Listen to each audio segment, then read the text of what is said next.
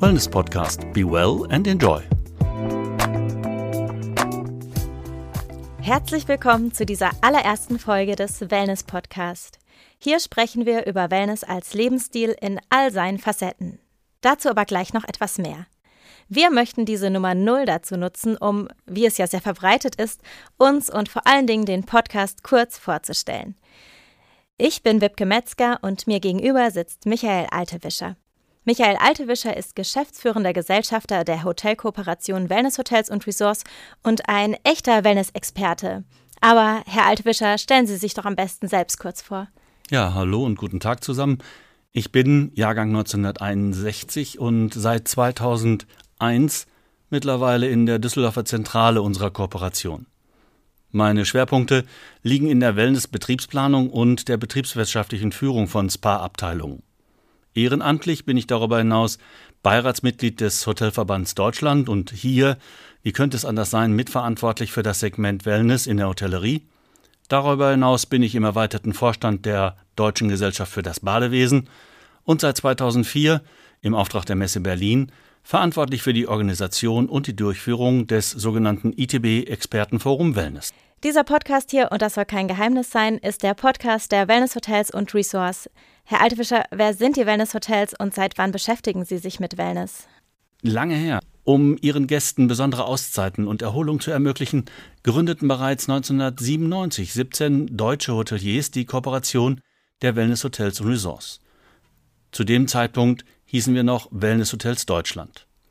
Damit wurde seinerzeit der noch zarte Wellnessbaum gepflanzt. Mit ihm wuchs das inzwischen einheitliche Verständnis von Wellness im Hotel im deutschsprachigen Raum. Qualitätskriterien für diese damals noch relativ unbekannte Art der Erholung wurden schon damals erstmals definiert. Im Jahre 2004 haben schließlich der Deutsche Hotelverband, die HOGA und der Hotelverband Deutschland, IHA, unsere Basisarbeit anerkannt. Sie setzten unsere Qualitätskriterien als Maßstab für die offizielle Definition von Wellness in Hotels ein. Dadurch wurde die Vorleistung unserer Partnerhotels auch über die deutschen Grenzen hinaus etabliert.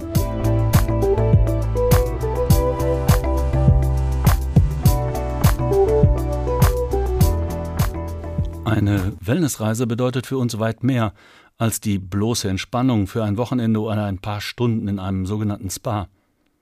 Unter den bunten Blättern des Wellnessbaumes finden Sie Inspiration für ein gesundes Leben, das Freude bereitet.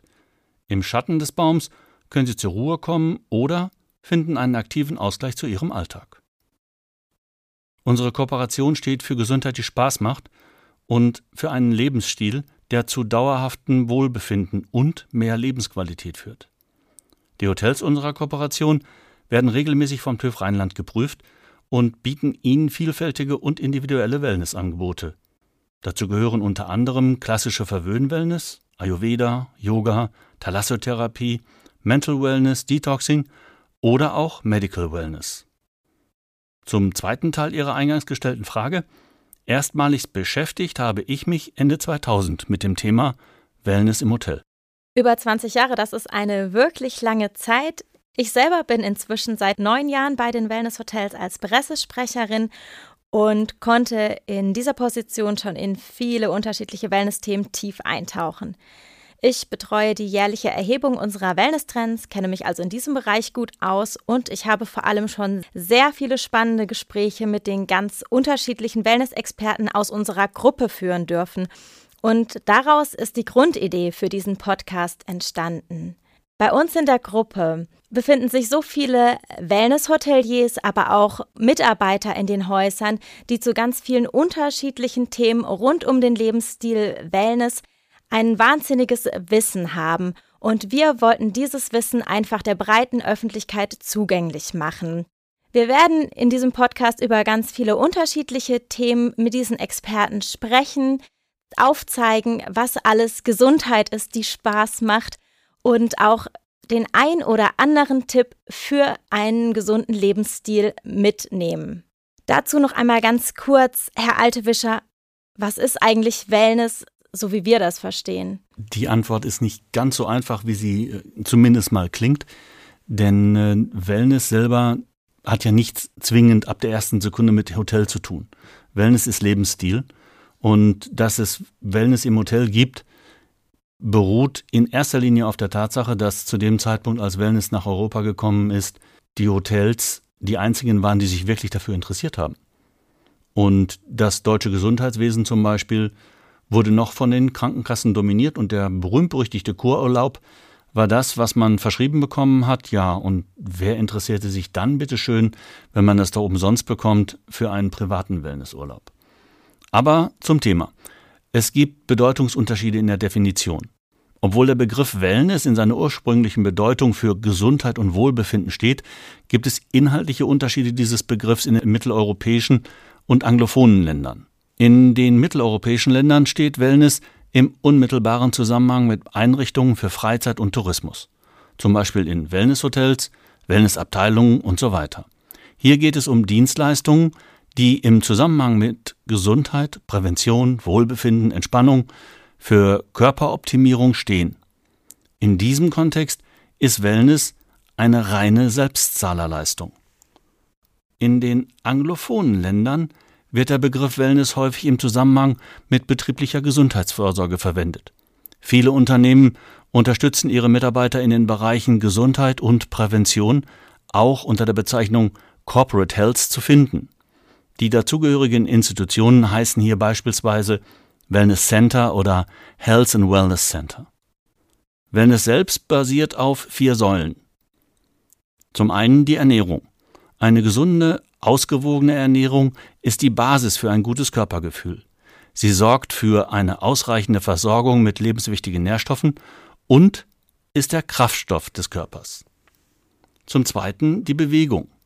Sport hält den Körper und den Geist fit.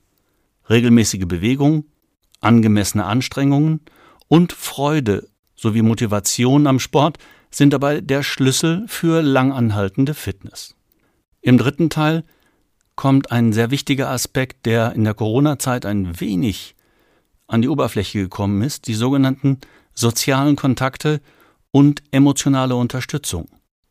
Ob digital oder analog, Menschen sind soziale Wesen. Freundschaften und Beziehungen machen daher glücklich und sorgen für emotionale und soziale Stabilität. Der vierte ist bestimmt der beliebteste Anteil in den vier Säulen der Wellness-Definition.